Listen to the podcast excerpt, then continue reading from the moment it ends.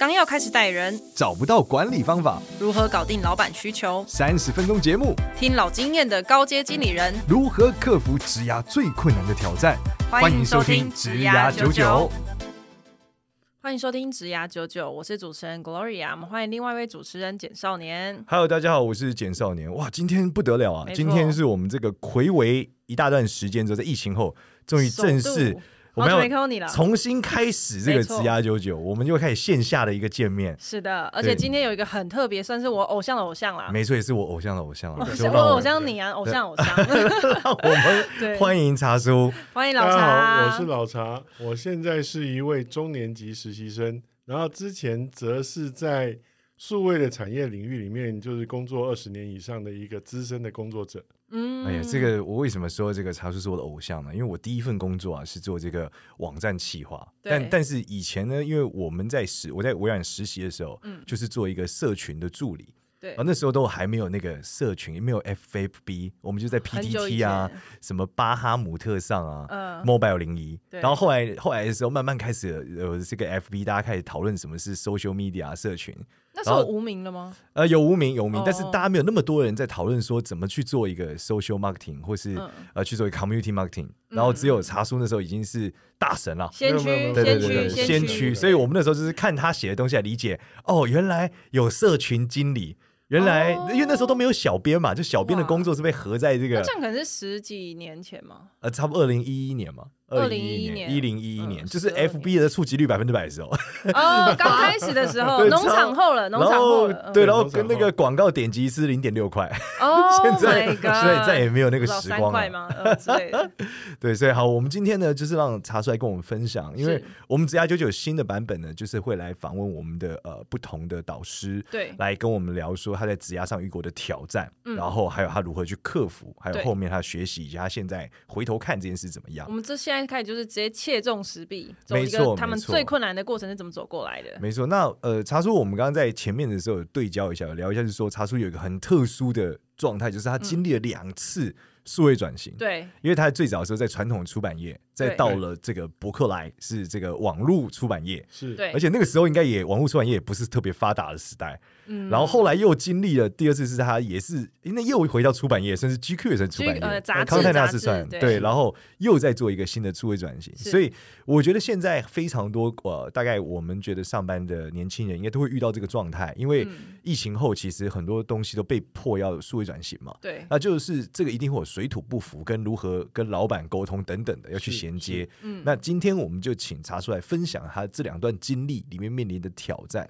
好，对，好，那请查叔跟我们分享一下。好，那刚刚提到数位转型哦，呃，我觉得其实当时在博客来网络书店，对我跟对于当然后面的事情，其实我觉得真就是在经历一个数位转型的一个萌芽期。嗯、好，那就稍微介绍一下我自己的背景哦。我原本其实从一九九三年开始都一直在出版业工作。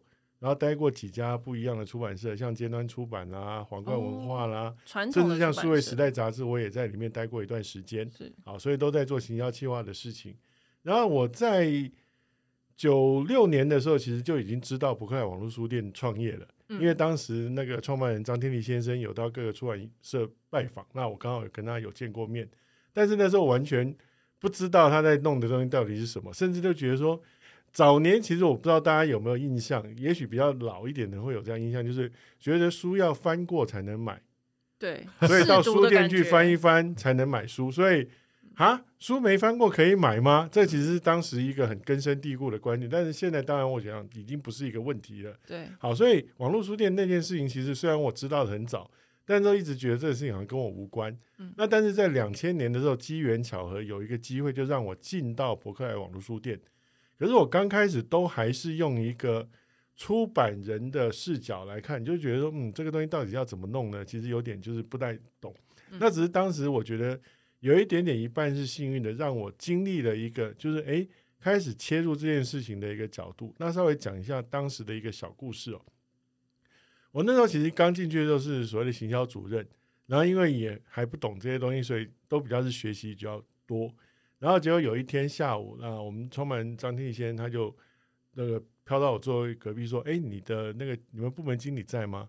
我说：“哦，他出去参加记者会，要四点半之后才回来。”他说：“那你你到会议室来。”那我就进去之后，就发现说对面坐着一位先生，然后那个 Terry 就介绍说：“哎，这位是 Seven Eleven 的那个 Kevin，然后我们现在有一个机密要让你知道，我们正在跟那个 Seven 谈那个取货付款的合作，然后系统已经对接完了。这个词我当时是第一次听到，现在大家可能很难想象说取货付款这几乎已经是大家生活的那，但是那时候既然是一个机密。嗯，好，他说。”现在 Seven 对于我们的行销推广有一点意见，他觉得我们没有把这个服务能够好好的介绍出来，所以你跟你们经理讲，等他回来，明天早上我们要放一个就是重新改过的行销计划案在 Seven Eleven 这边，嗯、啊，那我就反正如实把这个讯息带回我的座位，那经理回来我就跟他讲，然后就经理就说这个办不到，我说 对对对不起，为什么？他说：“我们之前那个行销计划已经花了一个月的时间来想，那就算如果要调整的话，可能也都要先跟 Seven 就是有一个沟通嘛，总不能自己就是瞎改。是，那而且就是明天早上，现在已经是五点半了，就是我们怎么样去生出这个？但 他也不可能现在跟我们开会啊。对。那我那时候就很为难，我心想说，如果假如这件事明天没发生，显然就是这个传话的人可能要先 先被砍头了。对，那我就说，呃，经理。”我觉得总经理已经承诺出来说，明天要有一份新的企划案，但是会不会过，当然还是要看 Seven 那边。我觉得我们应该先争取，说明天的确有一份新的七万万出来，然后在这个机会里面跟他好好的对焦的话，也许就可以把那个事情就谈好。嗯，他说五点半的，就是这企划案，请问要怎么样生出来？我说，嗯。我因为以前一直都在做那个行销企划的工作，所以企划案呃怎么写也是略懂。嗯，所以如果您不介意的话，是不是可以让我看一下这个案子的一些资料？因为我说这个词我才第一次听到，我连那是什么我都不知道。嗯，那我来试着写一个企划案好不好？他说好，这一箱你就慢慢读吧。我真的就是 不夸张，一箱资料，一箱资料。好，我光读完那些资料，大概已经到晚上大概八点半了。嗯，然后我就在想说，这是一个什么事情呢？为什么要透过取货付款？那给消费者价值是什么？对，好，那我以前在做企划的时候，其实有一个招数，就是说，你只要把那个 concept 讲得好，其实大概就已经成功一半了。所以我就认真的想说，这个 concept 到底是什么？嗯，后来结果就让我生出了一句 slogan。当时 Seven Eleven 的家数在台湾是两千四百家嘛，嗯，好，那当时其实成品的二十四小时书店也蔚为风潮，因为就是一个在台湾算是一个还蛮新的事情，大家也都觉得哎、欸、很特别，嗯，好，所以我的那个 slogan 就是两千四百家二十四小时营业的书店就在你家巷口，哇，好，那这个出来之后，当然下面就跟着展开了，然后就开始这边说哎、欸、我们要用什么媒体啊，要用什么沟通啊，这样，那后面那个东西其实比较容易那个，但是这个就是其实是花点时间好，所以我就大概弄到隔天，我就熬了夜。把切换打好，然后我就存成磁片，然后也印了一份，就放在我们经理桌上，就是说那个我想跟你请半天假回去补个眠，下午会再回来这样子。好，就等我起来的时候啊，看一下手机，吓坏，因为一堆的未接来电，一堆的那个讯息，我就开始去听那个留言。嗯，哎，全新，我们已经跟 Seven 约好了，那个十点半在那个东兴街办公室，你直接到东兴街来好了。哎，全新睡过头了。对，我们已经在，我们已经在那个楼下的柜台了。然后那个你直接到楼下柜台找我们。哎，全新，我们在四楼会议室，你直接上来就好了。哎，全新，那个那个进来的时候记得讲讲。哎，我心想说糟了，没有啊，我说我要请假啊，就是怎么会叫我呢？对啊。好，那但是我赶快就打电话回公司，我就说，哎，那个对不起，我我不知道说今天这个会议需要我参加，因为我我本来已经想说要请个半天假补眠。那现在情况如何？他说我过了，嗯，我说我提提过了这件事，那后来我们要怎么改呢？不是你的计划案过了，哦啊、真的吗？哦，哦直接采纳。好，那所以后来其实我反而就变成这个这个计划案的执行者，因为这整个案子都是我写的，就是自己的孩子要自己养嘛。是，好，所以这里面我觉得其实想谈两件事，第一个就是其实有很多的东西啊，你要找到一个对的沟通主轴。对，才能够去起那个影响的时候，所以像之前，哎，可能也许就是这个沟通主轴没对齐，所以甚至连 Seven 他都觉得我我不能同意说你们就这样子到市场上推广，因为可能也许效果不好，甚至搞不好会引发一些，就是大家可能离这个那个价值更远的。对，好，但是你如果能够找出一个沟通主轴的时候，其实这个东西就可以去发生。哇，我觉得这个很很重要诶，因为很多时候我们在追寻数位的时候，有很多人是为数位而数位，是，就是他其实没有想好说今天为什么他要导入这个数位的做法，或者说他为什么要做这件事。但是其实我觉得刚刚茶叔讲的很好，就是我们在其实很多时候，如果你现在上班，你面临数位转型的困难，或是说你好像觉得转起来卡卡的，你老板又叫你搞，你又搞不定，其实关键可能是你没有想通这一整件事是什么，然后在这个用户的角度来看，它到底是什么。然后他们听不懂，所以老板就会觉得哇，这个如果推出去就爆炸了。对，所以不是说他我，我觉得一般来说，我自己经历过，因为我也经历过一些数位转型的阶段，但那时候是在二零一一年，嗯，那也是一样出版社，就是我们第一次从、嗯、呃杂志变成了网站。对，那最大的冲突那时候他们讲法是，如果内容都放到网页上，谁还要看杂志？是。对，那在这个过程中的时候，我其实，在沟通的时候，我就很菜，所以沟通起来就很痛苦。嗯嗯，对，最后就只能折中再折中。但是现在查叔讲了之后，我就理解，就是这个痛苦的起点是因为你没有脉通这个这个、哦、这个想法、concept 没有出来啊。对对对对，就是这个想法你没有你没有想通，你其实很难去沟通这件事情。可这个很难啊，就是就是能够想一个这么厉害的这种 slogan 是。就是我，我刚其实是蛮好奇的，就是你，就是有没有怎么有办法，就是这个 tips 是什么，有没有办法跟我们观众说？我觉得其实还是要回到这件事情的本质啦。好，本质是说，举例像以刚刚那个案例来讲的话，读者他要买到书，那以往他要去解决这个事情的方法是到书店去，对，然后甚至可能书店因为有营业时间，会有地点的那个限制，所以他会碰到一些就有空才能去。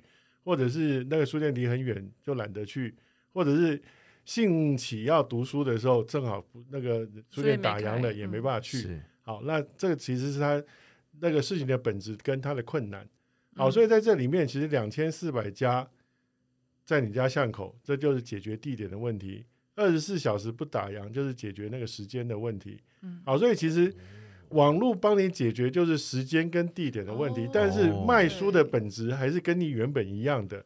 好，所以这里面我就是试着去点出这件事情到底服务到你什么，然后这个事情只要我讲的够清楚，然后你也能够理解想象，这个沟通可能就成立了。嗯，好，那所以我觉得其实回到这个事情本质，就到底我们在做的业务，到底我们在做的工作，我到底给我的消费者什么？这里面有哪些问题是我现在能够透过数位转型做得更好的呢？那这个东西你只要把它解出来的话，其实我觉得后面的事情就会按部就班的可以开始展开了。对，所以本质上来说，我们之前在谈论网络的时候叫去中间化嘛，就是去加速这个过程。嗯，但其实刚刚曹叔讲了一个东西，在数位转型最重要的其实是时间跟呃这个空间，就是两件事情的一个改变。是，然后我们把这两件事情的改变想通了。理论上，我们就能比较容易去说清楚。对对，那当然除了时间、空间，后来其实可能也许有更多的改变。就像说，内容的载体的变化就变得非常大，是，甚至内容的意义、内容的形态可能也变化的非常大。哦，所以它从刚开始的这个周边价值，慢慢的也会开始到中间的核心价值，你可能都需要做一些调整跟改变。哦，那这个其实就是数位转型，我觉得。相对来讲很辛苦的地方，就是因为一各行各业的那个周边跟核心价值可能都不太一样，是是，你很难说我模仿一个跟我不同的产业的那个方法，虽然好像用的工具会是相同的，对，甚至可能要做的事情也差不多，好像都表面上看起来都是那些事，但是你在想这件事情的时候的那个核心思维就要非常的清楚，那这个事情你才能够做得好。哦，所以这就跟您第二次就是在 GQ 的时候，应该就是很不一样了。呃，对，第二次的话，我觉得那个难题就真正就进到核心了。是，好，那当然这个里面呃也会有更大的那个挑战。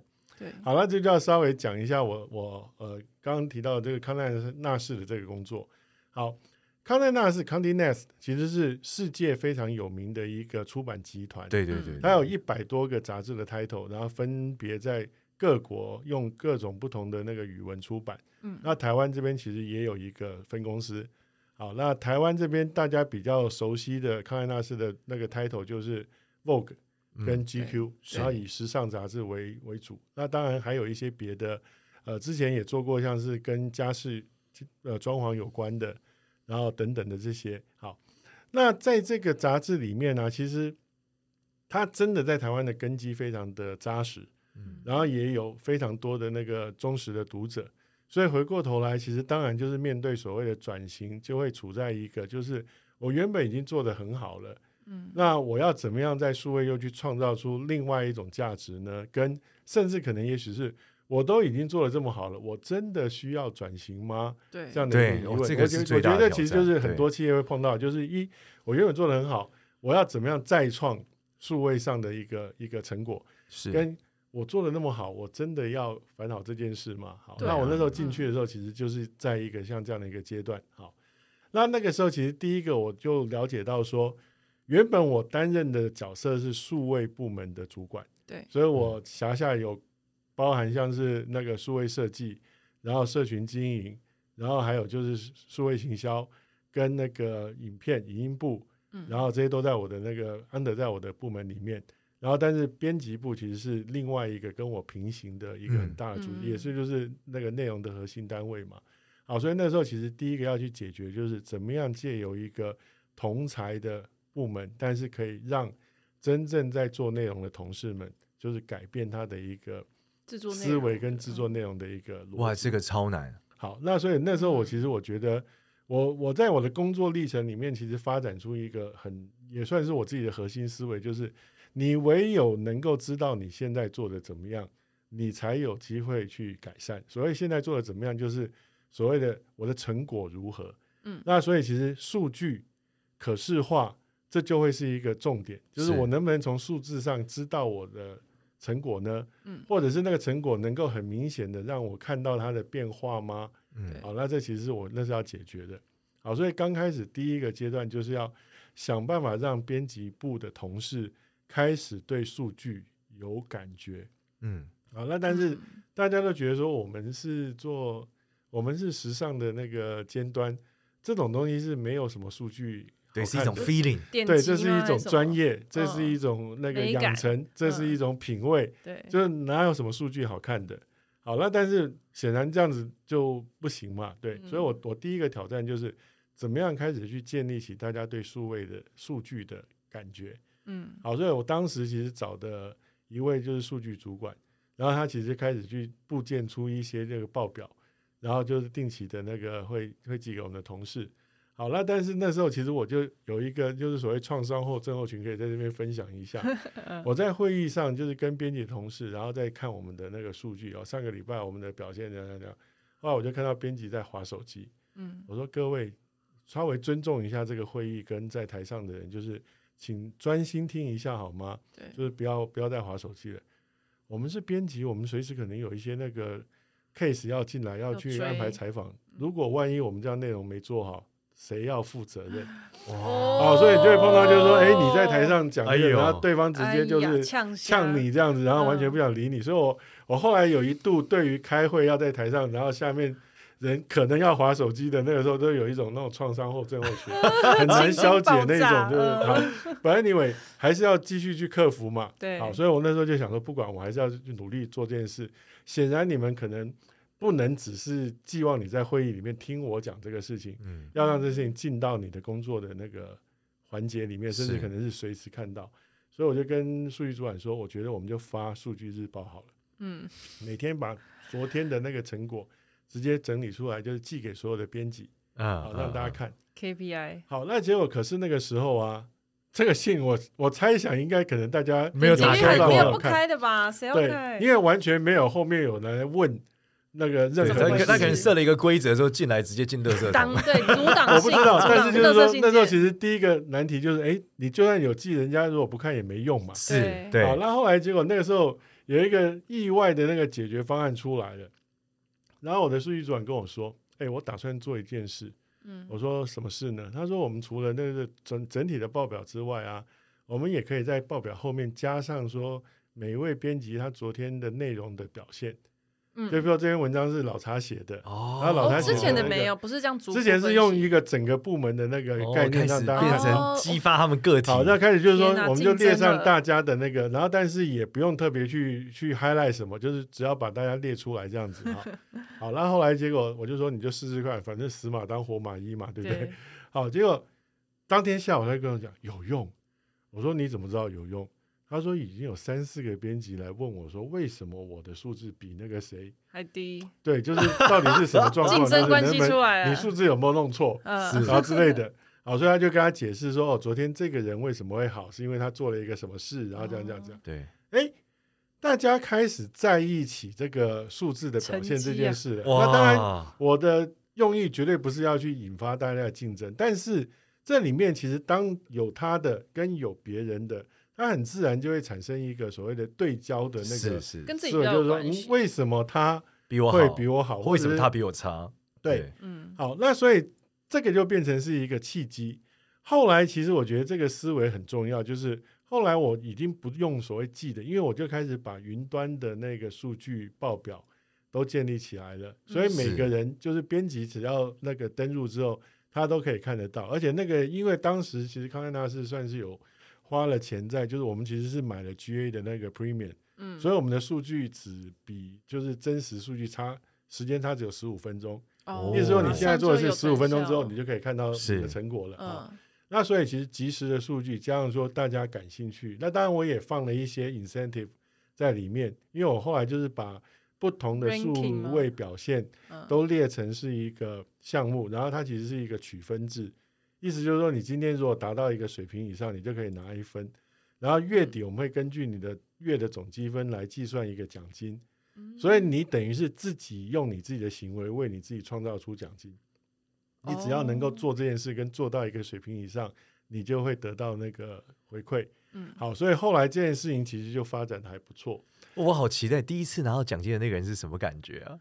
呃。我觉得其实他们可能都还好，但是你知道，那当时真的有人可以为自己创造多百分之四十的月收入哇！就是凭着这个数位表现的奖金。哦，可这会不会去影响他们什么下标啊？这种或是采取材取向就会变成。好，所以后来其实我觉得数位跟内容的那个并肩骑行很重要哈。意思是说，其实因为环境在变化嘛。所以你的这个所谓取分标准应该也要调整，嗯，那以及他们可能会觉得说，那我们大家都去抢那个所谓的比较甜的，对啊，就一定会爆的，如何大明星？那所以我们就要开始要把里面的类别分开，就是还是希望各位编辑做他的专业。所以后来的逻辑是他自己跟自己比，嗯，他只要有进步。那就会取到分，oh. 所以他其实就是不会是好像说，哎，大家都做那个，我也要做那个，没有没有，你就好好做你擅长的，oh. 然后你越做厉越厉害的话，其实你的那个回馈就会来。哦，好，所以那时候我们就用这样的一个方式去设计，让大家就是愿意去投入这个所谓的转型的这件事情。那这是一个，然后另外有一个我自己觉得也蛮重要的是。我刚刚前面有提到说，我当时有管辖一个部门，就是影音部。是，然后影音部当时的定位比较像是说，因为我们常常 Vogue 啊、GQ 都会出国拍那个时尚封面，嗯，米兰啊、威尼斯啊、巴黎，那就会带着那个摄影团队一起去拍那个花絮的影片。对，所以刚开始其实比较算是一个记录性质，然后当然这这个也做得还不错。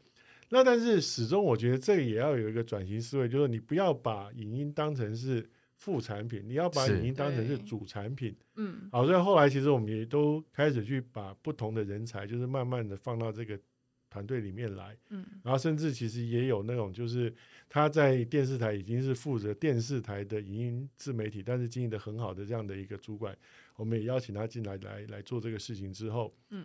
后来其实有一个非常意料之外的一个发展，是说，我们这样子，我是一五年的时候加入康奈纳，是负责就是协助做这个数位转型。对。然后，但是在二零一七年的时候，康奈纳市的数位收入已经超越平面收入，且总收入增长。哦。所以意思就是说，这里面其实是真的生出了新的对全线商业模式，而不是把我的左手挪到右手这样子。对对对对。那但是在这个数位收入里面呢？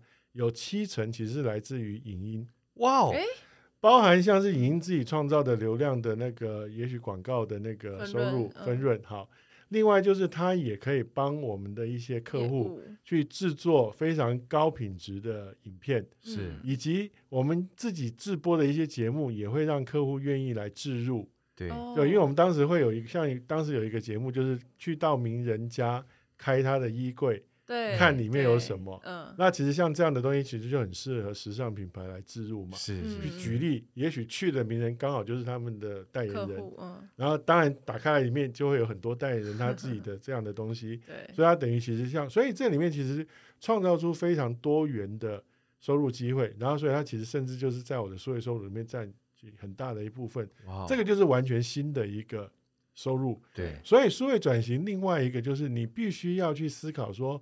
你的优势在哪里？然后，因为数位它有办法去变出更厉害的一个成果吗？举例，我们时尚媒体的优势就是我们可以把东西拍得很美，是我们有这样的品味。那原本是展现在杂志封面啊，里面的那个内页啊，然后单元啊、跨页啊这样子。但是这个品味如果延伸到影音，甚至它本身就火起来了。你看到一张平面的东西，跟看到一只。也许两分钟，但是它本身是有动作的，是有镜头的一个走位的时候，其实那种感受会更加的强烈，是那个时尚对你的那个冲击会更加的明显。嗯，那这个我们的核心能力透过数位去发扬出来之后，它就会创造出新的价值，那这价值一定就会变成营收。嗯，对，所以这个里面我们在第二个呃茶叔分享故事里面看到的是说，我们如何去把自己的核心能力跟数位的界面。和数位的工具去做对接，对，然后去创造，把价值再释放出来。所以，其实我觉得数位转型有一个非常重要的点，就是千万不要忘了你的核心能力是什么。是，我们看到很多数位转型的案例，是他他去追逐一个全新的东西。对，但是其实你的核心能力怎么样透过数位来去延伸，甚至可能放大，我觉得这可能才是最重要你要去解决的一个课题。可有一个，我觉得可以，刚刚好像可以再更讲多一点的是，就是公司在评估为什么我们要数位转型这件事情，是因为他发现试起来有利可图，可以增加更多的营收，所以才去做嘛。就后来 GQ 的思考是这样吗？呃，其实不是，我觉得身为做内容的，像这么大的杂志集团，他想的绝对不是只是说我的钱有没有多赚一点。嗯，其实他之所以会投入这个产业，甚至百年以上。一定还是对内容有一定的他的一个坚持，有他的想要去在内容上面去发挥的，所以我觉得其实康奈纳是当时真的非常认真的在做这件事情，只是刚开始的时候可能就是没有办法去让大家贯通，以及也没有想到说自己的核心能力可以做怎么样的延伸。我觉得初期的那个跌跌撞撞，可能都是在说，哎，我我到底该怎么做呢？所以甚至可能也许就去做了很多全新的尝试。但是却没有去发挥出自己真正最厉害的那个价值。我觉得这这个东西是一个有经过探索的。那我可能也恭逢其胜，刚好在一个那个时间里面去到那边，然后也我自己用我自己过往的工作经验里面，也去让这个事情就被推波助澜，然后所以就发生了这样子。是，那这样子在一般的公司里面，里面如果我是下属或者我是主管，要去说服老板做数位转型的话，这个。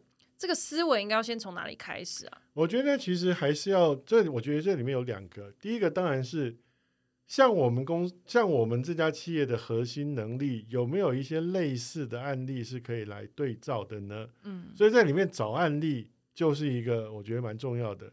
绝对不是说现在最厉害的案例我们拿来看，因为那些可能跟我们的行业不太一样，未必能够运用。但是有一些如果说它本身它的行业类型。或者在那个核心能力的发挥上跟我们有点像，那那一个案例能不能当成是我们的参考？那这里面可能甚至要经过一些转译。嗯，所以我觉得，如果假如负责像这样的工作的人，他怎么样去掌握自己企业的核心能力，跟去转移像这样子一个对的案例，可能是第一个需要被解决的事。嗯，那第二个当然就像说刚刚讲的，我们有时候免不了要去用一些方法去稍微就是摇一摇这个组织，哦，就像说我刚刚讲的，哎。我这个报表下面加上了编辑各自的 个人的那个数字，对，让他有感，对，然后这个东西可能也许本来是不存在的，对，然后可能也没有人规定说能或不能做，然后你也不知道要请示谁，因为你如果去问编辑，编辑一定会说不要嘛，对啊，好，那那时候其实他就是问我说可不可以，那我就说反正我们就试试看，所以那时候其实的确有被有一小小小被反弹过。编辑就说：“你们为什么要？”他说：“我们又不是马，为什么要去看成绩？”有人这样子回过我们，很像哎，就是好。那但是那个时候，其实我们就把它导向说，我们不是在比赛，我们只是希望你能够看到你自己做的事情的一个成果。好，然后就还是坚持这件事情。所以这里面第二个我想谈的就是。有时候有一些东西可能不在组织已经有的那个工作方式或规范里面，是我们要想办法去让这个东西去发生。对，说服你的主管做一个小实验啊，甚至在那个所谓的没有人管的那个情况下，你自己先去稍微就是冲撞一下，打大不了就是被打，被被被拍头说哎不要这样弄。但是我觉得 试着去摇晃一下，我觉得这个事情是一个很重要的。哇，这个是真的是很大的关键。我觉得摇晃组织是一个关键。对啊，对，让他们会发现这东西好像跟他想的有点不太一样。对，这我我我也会蛮难想象，说是呃，就是要做数位转型的时候，需要先让这些人对网络数据跟他是有点关系。就是其实我没有想过这个向度，对，而且因为这是别的部门的事，就整个很很跨跨这样子。对，我们通常就觉得你跟我要什么，我就给你什么嘛。对，那但是其实我觉得那个时候反而是说，那到底这件事情我们一起该知道什么？我们一起应该看到什么？嗯欸、还是是因为你认为他们就核心价值还是内容这件事情，所以必须是产出内容的这些人，他得对这种数位转型有有一点概念或有点想法，所以才会去要去动摇他们这样。是，所以其实回到刚当时的时空背景，我也可以主张说，不行，你要给我人，我自己来带数位编辑。我相信有些企业可能是采取这样，就自己要觉得影响你太难了，我就自己来弄了。对对。但是我觉得不对。因为如果假如这个媒体的核心就是时尚，那原来这些编辑就是时尚里面最专业的人，他们是核心的核心。我应该要让他们去做这件事，然后做得很好，而不是我自己去，就是自己去部建我自己的那个体系。所以我那时候其实并没有朝着那个我自己来搞一个我自己比较容易管得动。没有没有没有，我觉得其实一定要连接回来。我天呐，这个就是我觉得曹叔就是大师，真的，对，怎么有办法弄呢？不是，我当年也曾经在 FA 圈上班的时候摇晃过组织，结果嘞，但摇的有点太大了，你就被拍头了，我就被干死，被干死。因为对我那时候干了一个事情，是我想要重新定义辣妹是什么嘛，所以我就把 FA 圈的那个呃，我就把苏打绿的那个贝斯手心仪放进了百大女神，嗯，然后她就被投票投爆了。然后。那个流量就大到，因为二零一一年是平宽很贵的时代，所以平宽的费用就爆发到超级高。老板就说：“你怎么能花我这么多的钱？” 那流量哎、欸，但问题是我们那个时代没有想过网络广告，因为二零一一年太早了，根本没有人在想。Oh, okay, 而且我们也不知道怎么卖，不需要流量。然后我又很菜，嗯、因为我又不是说像曹总很成熟，说你这样就可以卖网络广告。我菜爆了，我只知道怎么做流量，嗯、我不知道怎么卖它。对，我就被干死。OK，花太多公司的钱。对，花超多，那种会超级多钱哎，超级超级多钱。那时候频宽它还是不是云端主机哦，它还是陆地主机。哦，对，那个时候真的是超级贵。那不我觉得综合刚刚少年提到的，或者我自己的这两个经验，我想特别再补充一件事情哦。好，我我自己其实有时候自己反省，有时候都会觉得说有不免有那种胆大妄为的那个成分在。虽然我我也很保守，我也很稳健，但是我觉得有时候就是，哎，这件事情不妨试试看。的这种心态其实有，就像是我刚刚讲的，哎，那个我自然会自己请命说，哎，那个我熬夜来写个企划案，对，然后或者是像刚刚讲的，就是我们怎么来做这个数位转型。所以我觉得给职涯工作者一个我自己的分享是，有时候其实你不要把你自己的定位就是先设限，嗯、我就是那个主任，我就只是个什么。我觉得有时候其实回过头来就是说，嗯、你就是这个组织的一份子。你有你的能力，你看到了这个组织里面什么事情该发生，什么事情该有人去做，你可以去做，你可以去让它发生吗？嗯、我觉得这个其实也是我自己在职涯里面免不了会有的一个一个工作方式，就是我不会觉得说，哎，那个东西是老板叫我跟经理讲，经理说 no 我就算了，对，我会觉得说，哎，我我想促成这件事，对，好，那就像说刚刚讲的，哎，我不会觉得说我自己养人比较容易带。我还是希望能够去让这个事情能够让对的让让最好的结果发生。对，哇哦，这真的很困难哎，因为一般来说，我觉得尤其是上班，像我听我我们的听众，其实很多都是已经有点像是呃变成小主管，然后带一些新的人。然后我自己的感觉上是是，当上班一段时间之后，你很容易就变成很知道自己分内的事到底是什么。然后你就会渐渐的，因为非常了若指掌，所以你可能会渐渐没有热情。可是我觉得像茶叔说，假设如果你真的愿意去跨出去，去做出一些本来非你分内，可是你觉得是对大家都好的事情，也许说不定你能够找到更多的工作热情，这样子。对，我我觉得这个。呃，我觉得所有的不管，因为其实时代，现在有的人会讲说，现在就是什么安静离职嘛，对，躺平的，对，躺平的越来越多嘛，就很多人好像上班已经没有带着灵魂上班，但其实我觉得在职涯的分享和工作上面，其实更多是。